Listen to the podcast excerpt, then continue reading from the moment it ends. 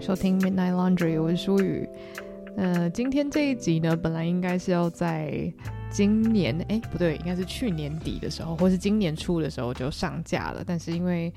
呃，反正就有点懒惰，我这个东西就整理了蛮久的。然后，如果在听的各位有 follow 我的就是社群，可能是 IG 的话，可能就已经有看过这一篇文，就是我在前阵子就是有发了一篇算是同整文。然后把我自己觉得二零二二年比较精选的几个作品，真的是非常非常非常精选的作品，变成了几张图，然后放在 IG 可以给大家参考或是收藏这样子。那我去年也有做这件事情，然后去年我记得我好像连 Podcast 我也都有就是稍微整理一下。那后来我就觉得说，今年好像我爱的 Podcast，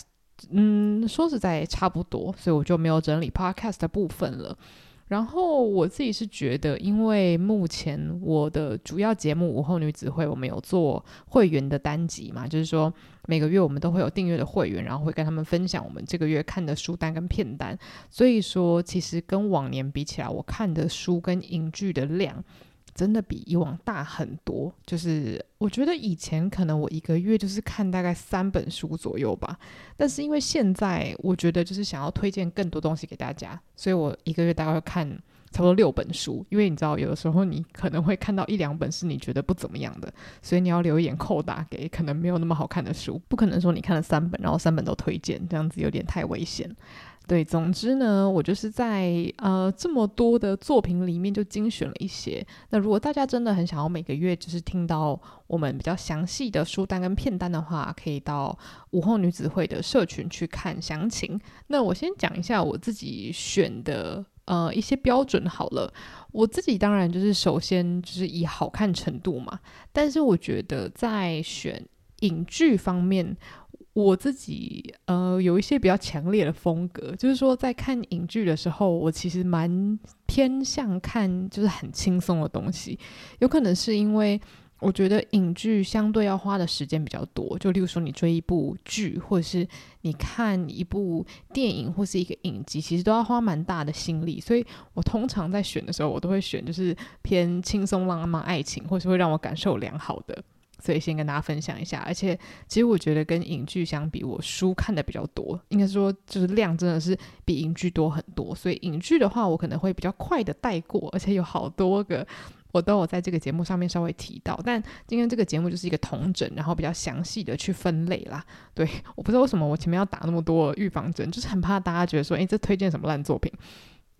就是先跟大家讲，就虽然是希望可以提供大家一些书单跟片单，但是它还是很大程度的，就是根据我本人的喜好了。尤其是像书啊，我自己喜欢看的书，其实有蛮多都是。呃，偏推理或者是那种很故事性的小说，所以如果你是非常非常喜欢看工具书的人，那可能这一集就不会推荐太多工具书。因为虽然我平常也有在看工具书，但老实说，真的会让我觉得好看到想要推荐的并没有那么多。主要是因为我觉得很多概念可能大家其实都知道，只是书它会不断的去。重新整理，或是用不同的方式去解释，但是对我觉得像那种如何建立习惯的书啊，现今很难再让我看到一些，就是觉得哦天哪，大家一定要看这一本，就是会改变你人生这样子。对，好，那废话不多说，我们就赶快开始好了。那我们首先先从影剧类先讲起，因为影剧类并没有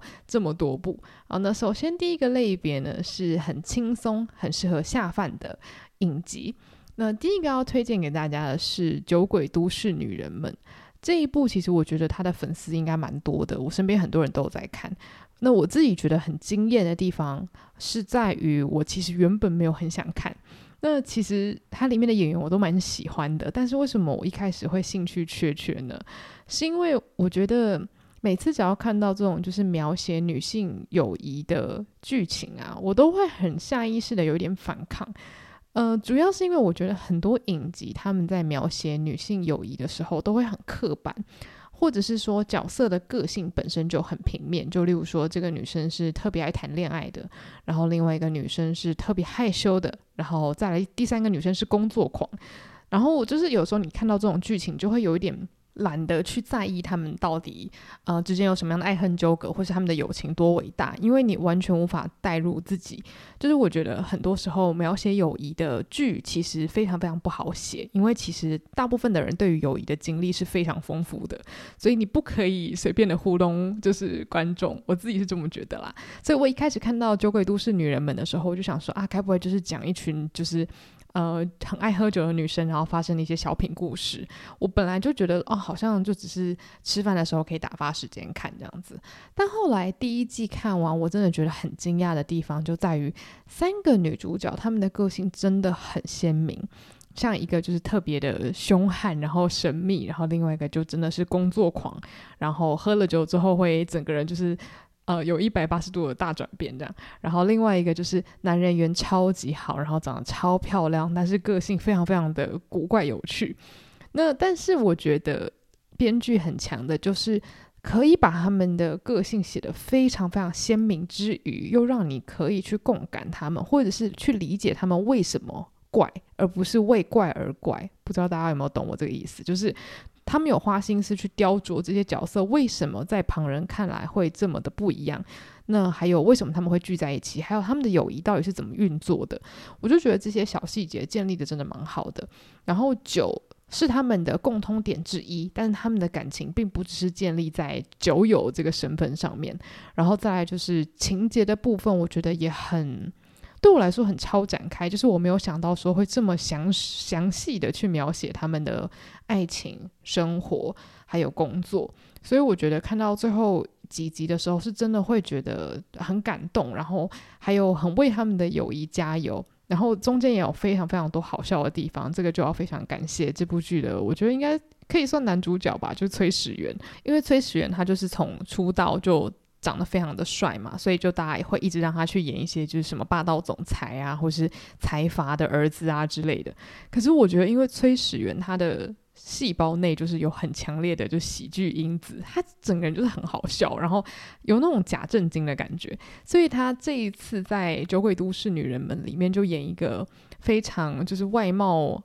很邋遢，然后有一点疯疯癫癫的一个 PD，我就觉得超级超级适合他，因为就是有一点浮夸，然后我觉得他本人就是非常适合去诠释这些有点浮夸又有点讨人厌的角色，因为他其实本人很讨喜嘛，所以我觉得一个讨喜的人去演不讨喜的角色，反而就是会让观众比较容易喜欢上他这样，所以我觉得他在这部影集里面是画龙点睛，然后我也很难得觉得就是他找到了一个非常适合他的角色。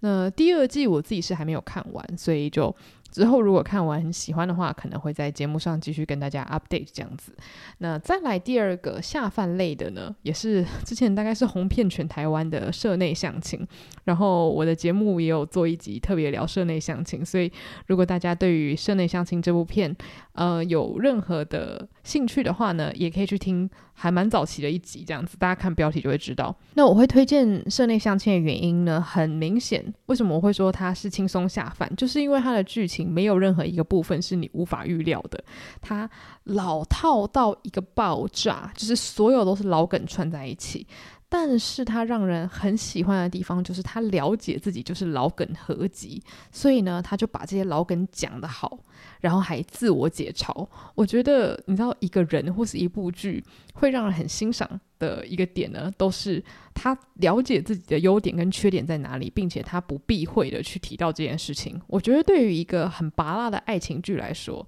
很重要的一点就是他要知道自己非常老套。那既然你要玩老梗，那你就要把老梗玩得厉害。那我觉得社内相亲真的是做得很好，就是他的角色，说实在，他的设定并没有任何超出你意外的地方。可是他就是可以让这些角色们的互动意外的非常爆笑，然后再来就是他会在出其不意的地方就是吓到你，就例如说你可能本来觉得很坏的人一点都不坏，或者是你觉得很俗套的地方，他就是会给你讲的就是很很甜蜜之类的。就我觉得这些都是让我很喜欢社内相亲的原因。那我觉得也归功于演员们真的是火花很好，因为我其实觉得。就是那种很俗套的爱情剧啊，其实就真的真的非常吃戏剧的节奏，然后还有演员之间的火花。因为其实大家就想要看那个恋爱之间的暧昧嘛，或者是两个人怎么样一搭一唱，或者从敌人变情人这样。所以如果两个人没有 CP 感，呃，在这部剧里面的话，应该会是有两对 CP，所以是四个人。就这四个人如果没有 CP 感的话，那这部剧也不可能受到这么庞大的欢迎。所以我觉得真的是演员演的很棒，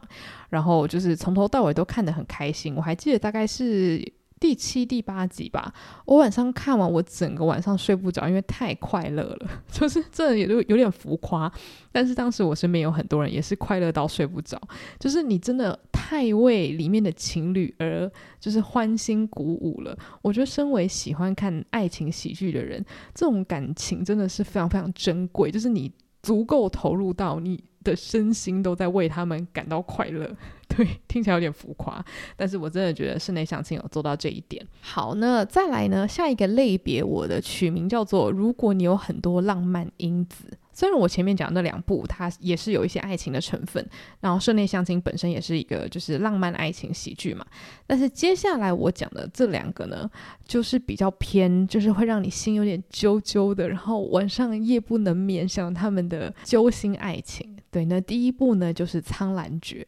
我记得我当时在看《苍兰诀》的时候，我非常想要在节目上面做一集聊《苍兰诀》，但是后来我没有这么做，原因是想说啊，这部剧在网络上已经这么红了，我还需要我在那边推坑吗？应该不需要了吧。但是我是真的觉得它非常非常的好看，就是如果你是一个不太喜欢看中国的剧，或者是你有在看陆剧，可是你超不喜欢看那种仙侠古装偶像剧的话。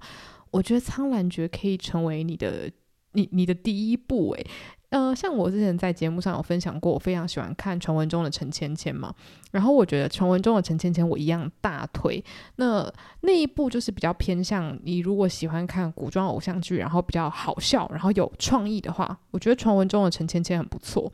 然后《苍兰诀》就是它感觉是走真的很传统仙侠古偶，因为我觉得仙侠是一个非常独特的领域，就是因为我之前没有什么在看仙侠嘛，然后直到我后来看了一两部之后，我才发现哦，其实很多仙侠设定都差不多诶，就我朋友就会跟我讲说，其实他们看过的每一部都万变不离其宗，就是可能会分派别啊，然后大家会一起比试啊、比武啊，然后从中就是发生感情，然后大家在一起下山修炼啊，反正就是类似的情。情节，然后大家的那个招数也都会蛮类似的。但《苍兰诀》，我觉得它特别就特别在第一个，就是钱很多，就是特效做得非常好。因为很多那种玄幻剧啊，都会败在就是他们的经费不足，所以它的那个特效就会做得很假。那今天如果你整部剧都是建立在所有的人都会魔法 这件事情的话，你的。特效就非常重要，大家可以想象，就是哈利波特他们在天空飞或者是在那边施法的时候，那个特效很假嘛，就是一定会看不下去嘛。所以我觉得苍兰诀它赢就赢在它的就是服化道真的都非常好，就是它的整个衣服啊看起来就是很适合角色们，然后完全不廉价，然后再来就是所有的特效都让人觉得哦很融入在其中。那再来就是它的节奏，就是它的节奏非常明快。那我觉得也是很多陆剧的一大败笔，就是很多陆剧它的故事本身可能很不错，可是像我很多朋友在推荐我剧的时候啊，甚至会跟我说：“哦，你就看到大概三十集，然后从三十集开始快转，然后大概再从六十集继续看。”我就说什么意思？中间三十集是发生什么事？他就说：“哦，就没发生什么事，就是在灌水。”我自己就很受不了这种，就是如果我知道这部剧有灌水，通常我就是会立刻不看，除非演员我非常喜欢。但是《苍兰诀》，我觉得几乎没有任何地方让我想要快转。然后再来就是最重要的，呃，当然是主题嘛，跟角色之间的火花。我必须要说，我觉得角色之间的火花真的很棒，就是感觉，呃，演员都非常在状况内，而且他们也都很。沉浸在这个剧本里面嘛，就是他们很相信自己在演的这个角色，不会让我觉得他们只是为了来赚钱，然后念念台词这样子。所以这件事情让我觉得很开心。然后我觉得他在讨论的主题也异常的简单。那就是爱这件事情，爱可以怎么改变别人。然后我真的觉得，当你要用那么庞大的世界观，然后讲一个爱情故事的时候，其实你的主题越简单，越可以打动人心。因为很多时候，你知道玄幻剧就会有什么玉皇大帝呀、然后。呃，就是什么贬入凡间的仙子啊，巴拉巴拉之类的故事。但是通常，如果你要把这个东西搞成什么家国大义啊，然后为了什么我的族群，然后什么牺牲啊，就是你讲太多这种很非常大，然后虚无缥缈的主题的时候，你就会觉得很拉扯。为什么呢？因为其实玄幻古偶。很重要的字就是在于这个偶，偶像剧的偶嘛，就它其实本质上它还是一个爱情剧，只是它是用玄幻去包装它，所以今天你。一个偶像剧，你去讲家国大义，就会让你觉得很卡，很像小孩子穿大人衣服。除非你今天就是要认真，例如说《琅琊榜》或者是《后宫甄嬛传》，就是今天我们不是来看这些嫔妃们谈恋爱的，我今天不是来看这些就是非常贤能的角色们谈恋爱的时候，你就不会预期他们给你一堆甜宠的剧情，那爱情就会是这些剧里面的点缀，甚至不会是任何的重点嘛。所以我觉得今天苍兰诀他很清楚知道他自己是什么。所以又回到我刚刚说的，就是一部剧，你要知道你自己是什么。你才可以把你想要说的故事说好，所以《苍兰诀》它就是把角色之间的感情讲的真的是丝丝入扣，因为他没有花很多时间去讲废话。所以《苍兰诀》里面其实苍就是男主角东方青苍，然后兰就是小兰花，就是一个大恶魔与一个小仙子之间的爱情故事，就是这么简单。可是他把这个爱讲得很完整，然后也把这些角色的心路历程讲得非常非常的好，我自己真的是很喜欢。然后再加上他的音乐配。的很棒，然后呢？哦天啊，我是不是会花太多时间在就是捧这部剧？但我真的觉得他做的很棒了。就是我觉得他的那个剧情设定也很棒。就是前半段可能会先讲一下他们两个怎么建立感情，然后中间会给你换换口味，就是他们有点像是冒险一般的到了另外一个地方，所以你不会觉得剧情一直都停在同一个地点。然后最后再去收尾，就是说，好，见一个大恶魔爱上了一个很天真单纯的小仙子，那这个爱情该怎么收拾？所以我觉得，就是就就它的整体的拍摄制作，然后演员的演技，然后还有呃，就整体剧的讯息、戏剧的节奏来讲，我觉得都很优秀。那当然，我觉得演技很多人是会觉得哦，好像普通什么的，但是我觉得对于我来说很够了诶，就是。我觉得我想看到的情绪都有出来，然后角色之间都不会让我觉得有任何勉强的地方，对，所以真的是大推大推。然后再来第二部浪漫因子的剧呢，就是《伯杰顿家族》第二季。我之前也有一集特别讲到，就是我要录音之前，就是因为我在看《伯杰顿家族》呃第二季的原著小说，结果我就忘记要录音了。但是我今天要推荐的不是原著小说，因为原著小说它就是一个。真的是认真的言情小说啦，就如果你真的很爱看言情，你可以去看《伯杰顿家族》的第二季的原著小说。然后就是，我觉得如果你是想要练习英文，然后顺便看言情的话，这一本很可以。但如果你是想要看一些有内容的东西的话，大可不必。那为什么我会很喜欢《伯杰顿家族》第二季？我觉得也。也是因为我被角色整个迷住诶，因为我在看《伯杰顿家族》第一季的时候，先说我真的很喜欢，只是第一季它中间有一小段剧情，我真的觉得很烦，就是只要把那一段拿掉，第一季真的是完美。但总之就是第二季呢，他的男主角是家族的哥哥，就是安东尼。然后安东尼在第一季其实很烦，然后造型也蛮丑，就是有一个很怪的鬓角。但在第二季呢，剧组真的很厉害，他们就是把这个鬓角剃掉，然后呢就把这个角色整个是写的让人很能够共情，就说啊他会那么讨厌，其实是因为他家里怎样怎样怎样，他有什么样什么样的痛楚，所以才导致他现在变成他这个样子。就是他要给我们一个很好的脉络去理解为什么他会成为现在安东尼这样子，然后其实第二季它的主轴也是那种就是非常老掉牙的，就是敌人变情人，就是很认真。他们在一开始的集数呢是非常非常讨厌彼此，就看到彼此就想要就是互骂那种。但是到后面呢，他们就会发现自己其实是因为跟对方非常的相像，所以一看到对方就是会有一种好像被激怒的感觉。那我觉得这个套路大家就超爱看，然后我自己是觉得他们把那个有点想爱又不能爱的那种情感演绎得非常好啦。我自己身边有些朋友是觉得很很还好，或者觉得有点太刻意。但我觉得爱情剧就是这样子，就是很吃个人的喜好。我个人真的爱到我看了第二次，而且是巨细靡的看了第二次，就觉得哦，太浪漫了吧。然后我就超级喜欢就是这种禁欲系的爱情，尤其是因为伯杰顿家族它是虚构的古装剧，所以这种剧情配上古装剧。就是你知道，大家哦想爱又不能说出口，因为有很多礼节束缚什么的，就觉得也太好看了吧！这就是古装剧的魅力呀。所以如果说你自己不太介意看这种就是老掉牙、小小狗血的英国爱情古装剧的话呢，《波杰顿家族》第二季给我看起来好不好？好啦，再来最后两部要推荐给大家的影视作品呢，第一个就是《白莲花大饭店》的第一季跟第二季。我在之前的集数可能有小小提到，尤其是在我的大亨小传的读书会里面。那我自己是觉得《白莲花大饭店》它的核心讯息跟大亨小传其实是非常类似的。然后在第一季，它里面讨论的比较多是那种就是阶级之间的对立，或者是说白人精英主义所造成的一些很恐怖的思维啊。然后或者是说，在一间饭店里面看似和平。看似很美好的环境，会因为就是每一个人的自私、每个人的私心而开始走样。所以我觉得第一季是有点为了这个系列设下了一个还蛮好的基调嘛。所以第一季其实，如果你是喜欢看这种有点像思维上的思辨的话，你会看得很爽，而且就是它的剧情真的是非常非常的刺激。然后第二季的话，我觉得它就是比较细腻的去描绘感情之中的诚实与猜忌吗？对，所以我觉得他刚好两季虽然讲的都是很像，就是一群有钱人到了一个大饭店里面，然后发生的就是狗屁倒灶的事情，但是他着重的主题不一样，所以两季都非常值得一看。然后像第二季，我本身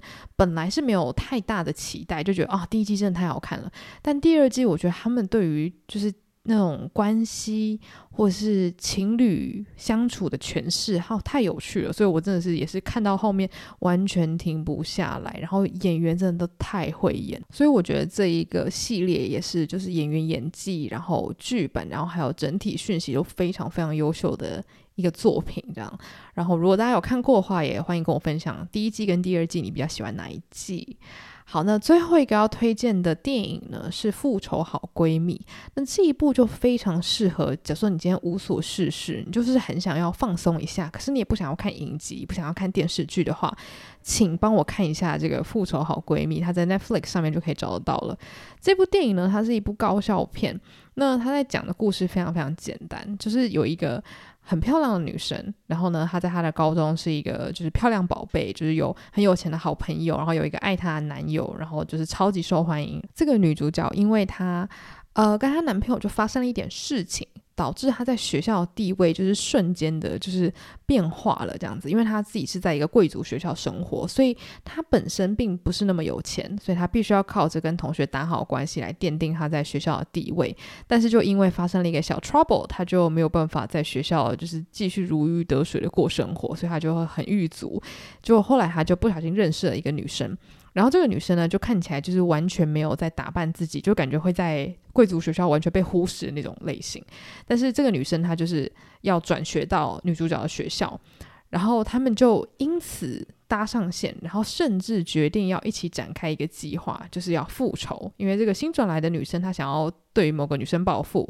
然后女主角本身她也想要对她的那些有钱朋友报复，因为她有钱朋友有点像是背叛她了这样。然后反正呢，他们就决定要一起联手。然后要来好好的，就是把他们的敌人都搞一番。那为什么要联手的原因，就是因为他们两个认识这件事情，学校没有任何一个人知道，他们在校外认识的。所以说呢，他们展开复仇计划的时候，剧情也开始有了一些非常非常有趣的转变。那我觉得这部片我会很推荐，主要是因为其实高校片一直都是大家的最爱嘛，像《辣妹国找》一直都历久不衰。或者是独领风骚，就是因为高校生他们之间的那种。啊，小团体啊，互相猜忌啊，就是会可能会让大家回想到自己的学生时代吧，或是觉得说，诶，学生时期没有发生过这么抓马的事情，很想要看看国外的高中生都在干些什么事。那我觉得第一个，他要满足我们对于高中生之间勾心斗角的幻想，然后再来是因为他是贵族学校，所以你会看到感觉他们都是一些你知道上层阶级，好像有点偷窥这些贵族学校的孩子们都在做些什么的感觉。然后我觉得再来就是它有很多很多的情节是我完全没有料想到的，所以这部分是很多惊喜。那最后是其实因为这部片它非常靠近现在嘛，我记得它好像是二零二二年才出来的片。那在这部片里面，它就有讲到很多现代的人面临到的事情，就例如说社群软体或者是性别平权等等等的，所以跟呃那些经典的辣妹过招或者是。独领风骚比起来，我觉得相对就多了很多我们可以共感的地方，或者是我觉得更贴近现实的地方，就比较不会有那么多刻板的，就是玩笑，或者是把一些刻板的角色塞到电影里面。所以这部分我也是非常非常的喜欢。看完之后我就觉得哇，真的好惊艳。所以就最后，如果你是喜欢 drama 的人，那就是《白莲花大饭店》跟《复仇好闺蜜》就推荐给大家。好啊，那接下来我们要进入到书籍的部分了。终于，那首先呢，要先跟大家讲的是比较偏向我认为的工具书的类别。那第一本呢，就是叫做《What Happened to You》。那这本书是欧普拉跟培里医生一起合写的。然后我当时是听有声书，所以是真的很过瘾，因为你就可以听到就是欧普拉本人的声音，这样就觉得哦，很很被温暖的感觉。那 What happened to you？为什么会这么推荐的原因，是因为它是用对话的方式进行，所以呢，他在阅读或者在聆听的时候，你不会觉得说他好像一直要塞给你一些知识，反而好像是透过啊聊聊各种个案的状况，然后慢慢去学习到说啊，原来这个状况可能背后有什么样子的讯息。那 What happened to you 这本书呢，它有被翻成繁体，我记得它叫做你发生了什么事，就是蛮直翻的。那我会推荐给其实所有的人，因为这本书它其实聊到了非常多儿童的状况，但是它聊到儿童不代表说你一定本身要是有小孩，或者是本身有在教小孩，你才需要读到这些东西。它其实在讲的就是很多时候你儿时所受到的创伤，它会不断的。以不同的形式影响着你的生活，所以其实他这本书里面的超级多个案都是在探讨说，我们生活中遇到的很多可能我们心理上的困难，或者是情绪上的困难，它可能都会指向呃非常非常小的时候所发生的事情，而我们可能完全不知道。那我觉得它好的地方就是在于，很多时候可能我们会很下意识的就跟别人说，诶……我就是什么样子的人啊？我遇到这种事情，我就是会生气啊！我就是不能接受什么样的事情啊？这件事情就不是我会做的。就当我们在呃叙述自己的人格特质的时候，其实就可以去好好的回想说，诶，那这件事情为什么？会成为我的一部分？难道我生下来的时候就有这样子的人格特质吗？我我相信，其实很多东西都不是一生下来被赋予的。很多时候，可能真的是我们在成长过程中经历到某些事情，让它以不知不觉的方式内化成了我们的一部分。所以，其实，在故事里面，你会听到很多真的是很惊人的案例。例如说，有一个小朋友，他在教室里面就会对某一个男老师就是大呼小叫，或是只要那个男老师在上课，那个小孩就会特别特别的不乖。然后，那个男老师自己也很难过，因为他就会觉得，诶，我到底做错了什么事情？他对我的反应这么大，所以老师会自责嘛。然后后来，医生在辅导那个小朋友的时候，就突然就是怀疑了一件事情，然后他就去调查了一下，就发现说，这个男老师他身上的古龙水的味道，跟那个小朋友的爸爸身上的古龙水的味道是一样的。而那个小朋友他从小就是被爸爸就是家暴这样子，所以其实那个小孩他自己也说不上来，为什么他看到这个老师，或是他在这个老师的班上就特别想要造反，或是特别不相信他。其实很大的原因。可能会来自于他小时候把这个味道跟危险连接在一起，以至于他其实也不知道为什么这个老师他一看到就会想要，就是有一些不一样的反应，所以后来这个医生就跟这个老师建议说：“，请他先不要擦这个古龙水，然后他可能需要花比较长的时间跟这个小朋友建立一些信任的关系。”那其实这件事情，我相信对这个小朋友来说是非常意义重大的，因为其实他人生中最重要的男性。给他带来这么大的伤害，那这位男老师特别就是先让他消除对男性的障碍，然后又建立了一个比较安全的关系之后，我相信这个小男孩可能对于未来他跟年长男性的关系是有机会可以得到反转的。就是有很多类似像这样子的故事，都会让你第一个是觉得说养小孩真的是很不容易，或者是 也可以得到一些就是未来要怎么样好好对待孩子的一些 小 tips 嘛。我也不知道我什么时候会生小孩，但就其实我觉得除了这个之外，你更可以去好好的了解自己，或是细细的去问自己说，所以现在的我所拥有这些特质，有没有哪一些是我很好奇，背后是不是有别的原因促使的？那假如说没有的话，我觉得也没有关系。不是说每一个人格特质你都要一直去问自己说，为什么我是这样？为什么我是这样？那我觉得他就是打开了一扇窗户，然后让我了解我从来没有想过的事情。那接下来要推荐的另外一本书呢，叫做《当宅男遇见珍奥斯汀》。那如果你是从第一集就收听这个节目的朋友，你应该对这本书非常非常的不陌生。我的第一集就是推荐这本书，所以我在这边就也没有要多讲太多了。大家如果有兴趣，可以去听本节目的第一集。那为什么我会把它归类在工具书？就是因为它其实是从一个本来完全不想读珍奥斯汀的文学生角度出发的。一本，嗯，我觉得算是，它算短文集吗？反正他就是把，呃，他阅读六本小说的心路历程全部写下来，然后还有记录他认为这本小说要教给你的任何事情。这样，也因为这个读者他本身是一位男性，所以我觉得他的观点就特别有趣。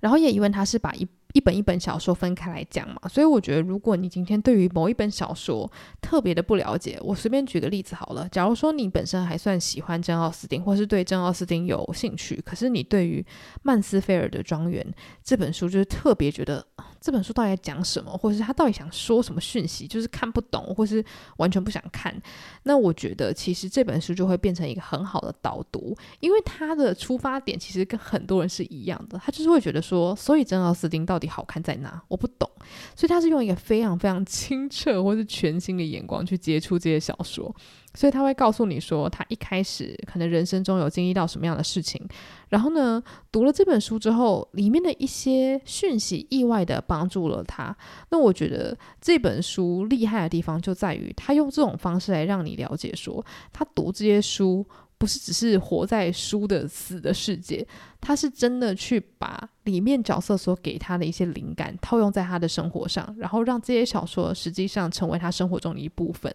那我觉得这个对于原本对这些书没兴趣的人来说是非常非常有用的，因为有时候你就是要知道这些书对我来说到底有什么意义，你才会有兴趣嘛。除非你本来就是珍奥斯汀的粉丝，或是你本来就很喜欢看小说，所以我觉得他的工具是工具在这里，就是他很可以去帮助想要了解珍奥斯汀却找不到门可以进入的人，就是有一个非常非常轻松而且有趣的窗口，可以就是。一窥珍奥斯汀的迷人之处，这样子。好，那接下来要进到的下一个类别呢，就是所谓的爽书。那我对爽书的定义就是没有看到结局会睡不着那种小说。好，那第一本要跟大家介绍的是《消失的匿名小说家》。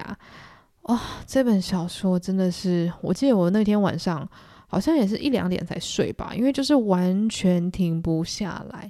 那《消失的匿名小说家》，它其实故事就跟。呃，书名差不多。他在讲述的呢，就是有一位很想要成为作家的一位女生。那因为她正在努力中嘛，所以呢，她先从编辑做起，但是自己偷偷的有想要，就是自己出版自己的书。那有一天呢，他就得到了一个非常非常特别的机会，就是可以去帮一个很有名的小说家当助理。那对于这个女主角来说，当然是一个不可多得的机会啊，因为你既可以就是一窥这个小说家的生活，然后再就是你也可以去想想看，说啊，我要怎么样从他身上学习嘛？我自己也想要成为一个名作家，所以呢，这个女主角就住进了这个小说家的家里，然后开始帮他搜集资料啊，什么什么的。然后后来呢，也因为这个小说家他需要去取材，所以呢，这个女主角就当他的助理，跟着他一起飞到了国外。但是到了国外之后，他就发现说，诶，事情开始变得不对劲了。那接下来当然就像书名说的，就会发生，诶，小说家消失了。那为什么小说家到了国外会消失呢？这就是这本书的重点啦，就是要交给大家自己去看。然后我自己觉得这本书除了剧情非常非常的刺激，然后让你猜不透之外呢，我觉得是小说里面的角色非常非常的吸引人。我觉得这本书里面的两个主要角色啊，他们都有一个共同点，就是他们都非常的讨人厌，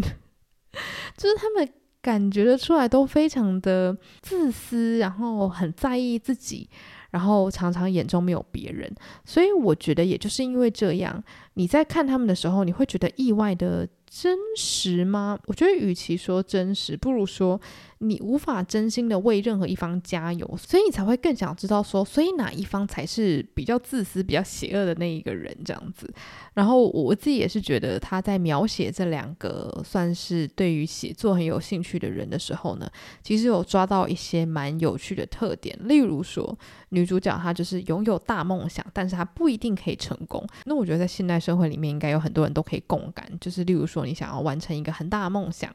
但是你可能目前没有办法做到的话，其实女主角虽然我刚刚说她不是很讨喜，但是我觉得她对梦想那种挣扎，其实是在阅读的时候很可以共感的。所以我觉得像这种惊悚小说，它很需要的就是。除了故事精彩之外，它也要让你可以去抓到角色的一些特点，然后可以去，要不是共感，要不是就是你要很在意他们，你想要知道他们到底葫芦里卖什么药，他们到底会发生什么样的事情。那我觉得这本小说有做到，所以它的娱乐性质真的是非常非常的高。那再来下一本呢，是一级玩家。我相信很多人应该有看过一级玩家的电影，然后我自己也觉得一级玩家的电影真的是蛮好看的。就是如果有人要我再看第二次的话，我会蛮愿意的那一种。就我觉得第一个当然是它特效做的很不错，然后再来就是它建立起来的那个世界很吸引人。那一级玩家他在讲的故事其实很简单，就是在呃一个虚构的未来社会，VR 成为了就是世界上所有的人都很爱用的一个虚拟实境。就是因为像现在的话，你可能要去一个特特定的地方玩 VR 嘛，但是在一级玩家的世界里面呢，就是连最穷的人他们都会有一组 VR 设备。然后你只要穿上那组 VR 设备，你甚至可以在上面运动啊什么的。就当然，如果你没钱的话，你的设备比较烂。可是几乎人人都有这样的设备，所以大家几乎都活在这个虚拟的世界，呃，可能是享乐或者是逃避人生这样子。那男主角呢是一个青少年，所以他当然也不例外，就是他连上学都在这个世界里面。那故事的开始呢，就是在这个虚拟实境的创办人他过世了。然后呢，他就留下了大宝藏在这个虚拟实境里面，然后等着大家去解锁，所以就变大家全部都变成了就是挖宝人，然后大家就开始进行比赛，然后希望可以夺得就是这个创办人所藏在城市里面的所谓的宝藏。那我觉得这本书呢，它就是用文字带你进入这一个非常非常酷的虚拟实境世界。那我觉得如果大家可以搭配电影一起看的话，我觉得效果会更好，因为其实他们两个故事还是有些许的不同，所以并不会因为你看过电影就会觉得哦，书很无聊这样子。然后我也觉得，就其实一级玩家他很像那种呃年代大补帖，因为他在里面就讲了很多八九零年代的游戏啊，或者是流行文化的知识。那对于我来说，其实。那些东西都算是蛮陌生的，所以我自己也觉得那些东西让我很着迷，就觉得哇，这个作者肯定是在当时就非常非常喜欢玩游戏这样。然后在那个世界里面呢，除了你可以去享受，就是你仿佛跟着男主角一起在虚拟实境里面呃抓宝，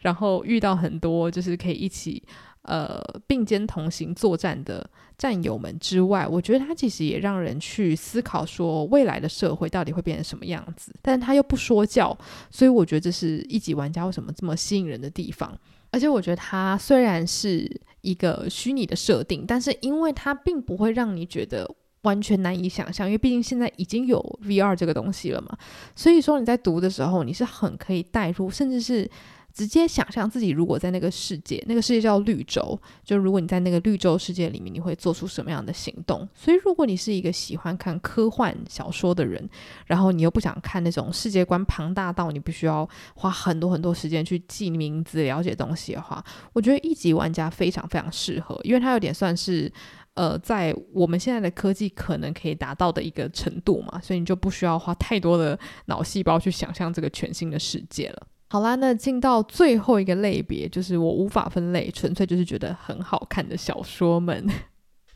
那第一本要推荐的呢，叫做《孤注一掷》。那这本书的英文名字跟中文名字蛮不一样的，叫做《Code Name Verity》，应该是吧？我记得，反正就是代码 Verity，就是这个 V E R I T Y。那大家如果有兴趣的话，也可以去找有声书来听。但是我后来听一听，我就决定去找文字版来看。原因是因为它呃，故事是讲述一个虚构的二战故事，就是说它的历史背景是真实的，但是它的故事本身是虚构的这样子。然后因为它里面是有那种呃类似囚犯的自白类的东西，我就觉得用听的会。无法看到就是那个文字上的排版，我觉得不太适合，所以后来我就决定去看文字版的这样子。那总之呢，这个故事前半段就是在讲述女主角她被关到了一个审问室，然后接受了非常非常严酷的拷问，然后呢，她每天都用就是纸跟笔写下。各种他的想法，然后还有他就是要坦白的事情，这样。所以你在看的时候，你就是会觉得说，哦，很多很多的背景故事，然后女主角她真的是过得非常非常的悲惨。所以前半段我说真的看得有点慢，你会觉得很痛苦，这样，因为你知道被拷问，然后在那种就是集中营就非常非常的可怕，这样。就算是虚构的，还是会觉得全身都很不舒服。但是呢，后半段故事完全转移了一个视角，就是反正这个故事里面有蛮多不同的人。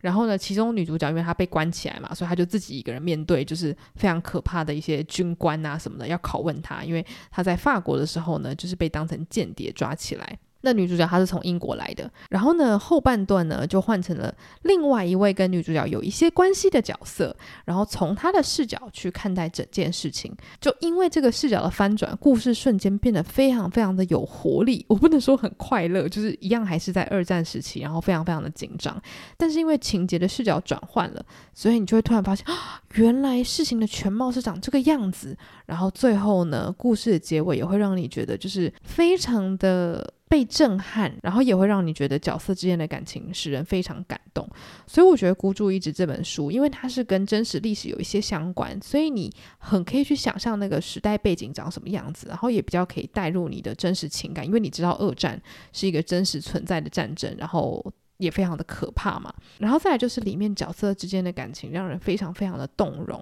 然后也有非常多部分是当你前后都读完之后会觉得非常惊讶，然后。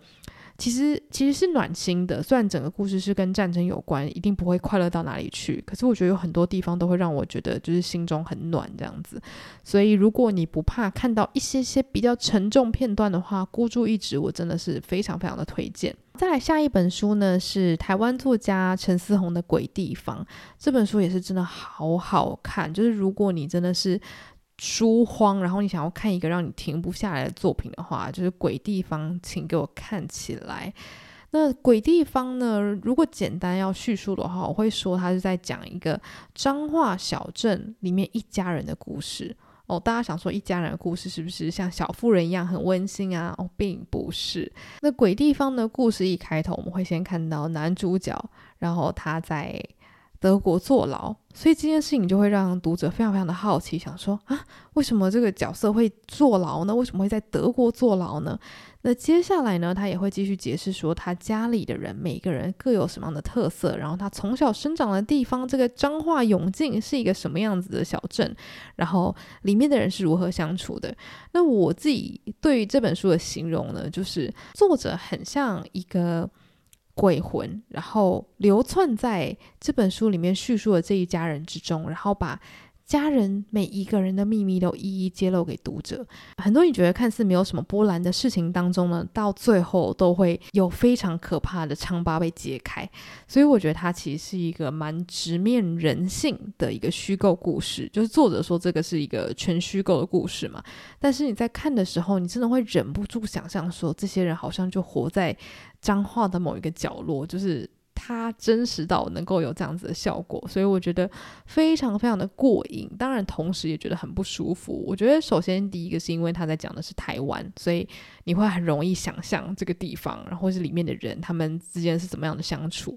然后再来，我觉得就是他在描述人性那种很疯狂或是很扭曲的面相的时候，真的是非常的细腻。然后作者的文笔非常的好，所以在看的时候，你会一方面觉得很不舒服，一方面又觉得他的文字真的太美丽了，所以会读到就是很欲罢不能。所以陈思宏的作品，我真的是推推。然后再来下一本书呢，是《华氏四五一度》。那这本书是一部经典名著嘛，所以我会推荐给，就是如果你想要看这种经典反乌托邦的作品，然后你又有点害怕看到那种就是比较讲大道理，然后会让你想睡觉的作品的话呢，我会觉得《华氏四五一度》会是很好的切入，因为虽然他在讲的故事，你从第一章你大概就知道他想讲的重点是什么了，因为他的这本书的。纲要呢，就在讲说，这个世界呢有一个工作叫打火员，然后打火员呢会去把世界上所有的书都烧掉。所以如果你私藏任何书的话呢，这些打火员只要接到就是那种爆料，就会过去把你家的书烧爆，这样子全部烧光。所以其实它就是一个言论控制、思想控制的一个虚构的政府嘛，一个集权体制。所以主角他其实就是某一天，他好像突然觉醒了。所以这本书其实就在讲说，这个觉醒的男主角他要如何在这个社会生存下去，他要如何展开肉体与思想的逃亡。简而言之是这样，听起来好像真的就是满腔大道理，对吧？但是我跟你说，这本小说非常非常的刺激，就是从头到尾仿佛是就是那种飞车电影，就是非常非常的有画面感。所以，虽然他的思想是可能我们常常在反乌托邦小说或是反乌托邦电影里面看到或或者是读到的，但是我觉得，因为作者的文笔跟他描述角色心路历程的方式真的是太棒了，所以你在看的时候，你依然会完全无法自拔。然后再来就是，我觉得他对于很多角色的描写都蛮不平面的。所以你在看的时候，你也不会觉得说啊，我早就知道这个角色一定会做这样的事情，那个角色一定会这样子反应。所以我也是很欣赏作者这样子去切入他的角色。总而言之呢，《华氏四五一度》就是非常推荐给如果你想要开始看一些不一样的经典小说的话，那这本就会是很好的选择。然后再来下一本书呢，是《极限返航》。这本书呢，我要特别跟大家讲，我是听有声书。那这本书我真的很推荐，如果你觉得你的英文能力还不错的话，真的给我听有声书好吗？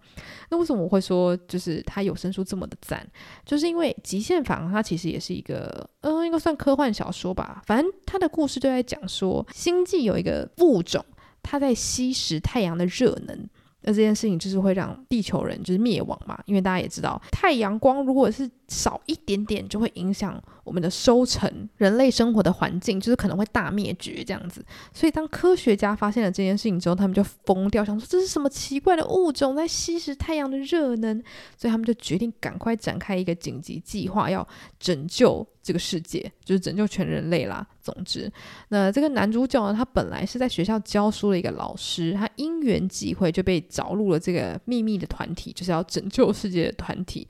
然后反正呢，就是要把一群人送上天。然后送上天之后呢，就是要赶快去看看这个物种是怎么回事，要怎么样去解决这件事情。反正他们就是展开这个非常快速而且庞大的计划。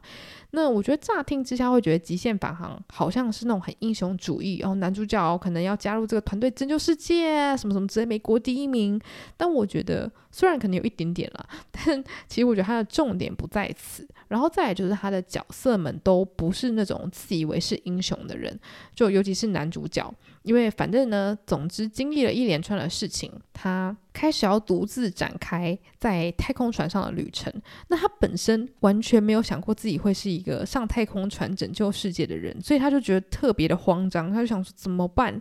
怎么会只剩下我一个人呢？明明我们是一个团队。那这个男主角就在他完全搞不清楚为什么自己会在太空船的状况下遇到了一个伙伴。所以，其实我觉得第一个他很吸引人的点就是男主角并没有把自己当做是英雄，所以他很慌张。所以你在阅读的时候，你会跟着他一起很慌张，想说：“诶，对啊，为什么感觉是一群人要去救地球？为什么醒来的时候只剩下男主角一个人呢？”这个是第一个大问号嘛。然后再来就是男主角在前往他目的地的时候呢，就遇到了一个意外的访客。那这个意外的访客就是让《极限返航》非常好看的一个原因。然后也因为这个访客他不是人，他不是一个人类。呃，那至于它是什么物种，就是大家有兴趣的话可以去亲自阅读。那也因为它不是人，所以它不会说人话嘛，废话，它不会说人话。那也因为这样子，它的沟通方式放在有声书里面特别适合。你用听的，你就会感觉到，就是真的是一个人在跟一个不同的物种对话，然后那个相处非常非常的有趣可爱。然后我觉得他角色。不像英雄，就有点就是那种比较是特殊的设定之外呢，它的整体又是非常友情热血，然后。我听到最后一章的时候，我大哭，就觉得太感动了。然后至于为什么最后一章真的大哭，我觉得其实就是因为这个故事虽然在讲的是一个很庞大的计划，但是最后他还是回归到这些角色们他们之间那种很纯粹、很真诚的相处跟交流。所以我觉得这就是为什么这本书这么这么的打动我。那也是大推给如果你现在陷入书荒的大家。我相信中文版还是会非常非常的好看，因为我也看到很多人是很推荐这本小说的。好，那最后一本呢，要推荐给大家的是《白色巨塔》。我之前有在 本节目就是花了一整集聊《白色巨塔》，所以一样大家有兴趣可以去听一下我狂骂《白色巨塔》小说里面其中一个角色的单集。那虽然说我刚刚讲我在某一集有骂《白色巨塔》小说里面的一个角色嘛，但是完全不是因为这本小说写的不好，而是因为他写的太。让我投入了，所以我才对其中一个角色这么的有感。那我说的《白色巨塔》系列小说是日本的《白色巨塔》系列小说，总共有三本。因为它在描写大概是呃一九六零年代左右的日本吧，所以你在读的时候一定会觉得里面的社会很奇怪，就可能是说他们穿的衣服。然后我觉得最奇怪的不是什么社会状况，或者是呃衣着打扮，或是讲话。我觉得最奇怪的就是他们。在讲病患的状况的时候，会让我觉得很超现实。就例如说，他们会讲。